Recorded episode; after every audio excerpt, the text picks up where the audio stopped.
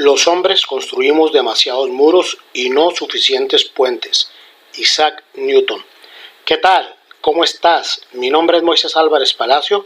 Esperando te encuentres de lo mejor hoy y siempre, te comento que en esta edición semanal número 12, denominada La sociedad civil, estaré hablando de cómo siempre juzgamos a los políticos y sus partidos, así como a las diversas estructuras de los gobiernos. Pero pregunto, ¿qué estamos haciendo como sociedad? Comenzamos.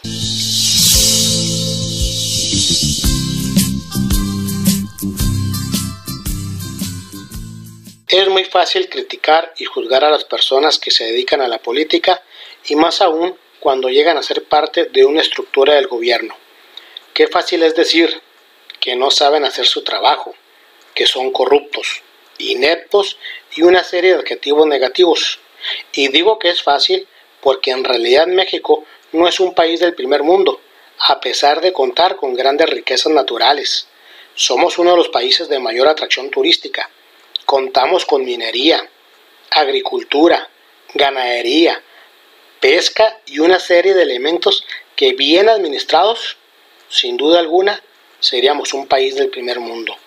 Y tristemente prevalece la delincuencia, la inseguridad y la corrupción entre otras tantas situaciones que no favorecen el crecimiento de México. Pero como sociedad civil no estamos haciendo gran cosa para que México prospere. Estamos esperanzados a que el gobierno solucione todo y cuando tenemos la oportunidad de elegir gobernantes solamente participamos en el mejor de los casos un poco más del 50%. Y eso gracias a los acarreos que hacen los partidos políticos. Además, en términos generales, no nos preocupamos por estar informados, por ser partícipes en la política en sus diversos ámbitos y mostramos mucha apatía por las diversas situaciones negativas del país.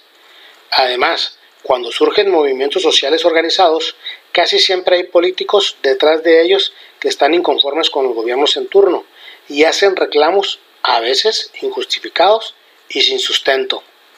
Es necesario comentar que si hay políticos y gobernantes corruptos, y en algunos casos hasta ineptos, es porque no tenemos una educación de calidad, tanto de la Secretaría de Educación Pública como de la educación en casa.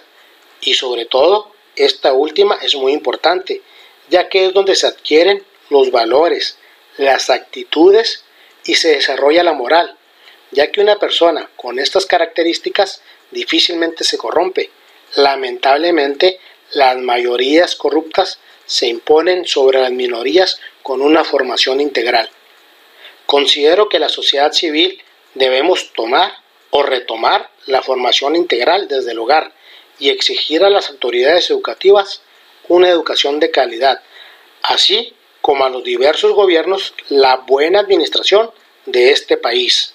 Faltan muchos años para que México inicie un proceso de cambio, y digo que faltan muchos años porque está comprobado que la mayoría de los actuales políticos y gobernantes son corruptos, además de que les falta mucho para caducar. Necesitamos una sociedad que esté orientando a los niños, adolescentes y jóvenes para que ellos en un futuro sean quienes enderecen el camino sinuoso en el cual se encuentra México.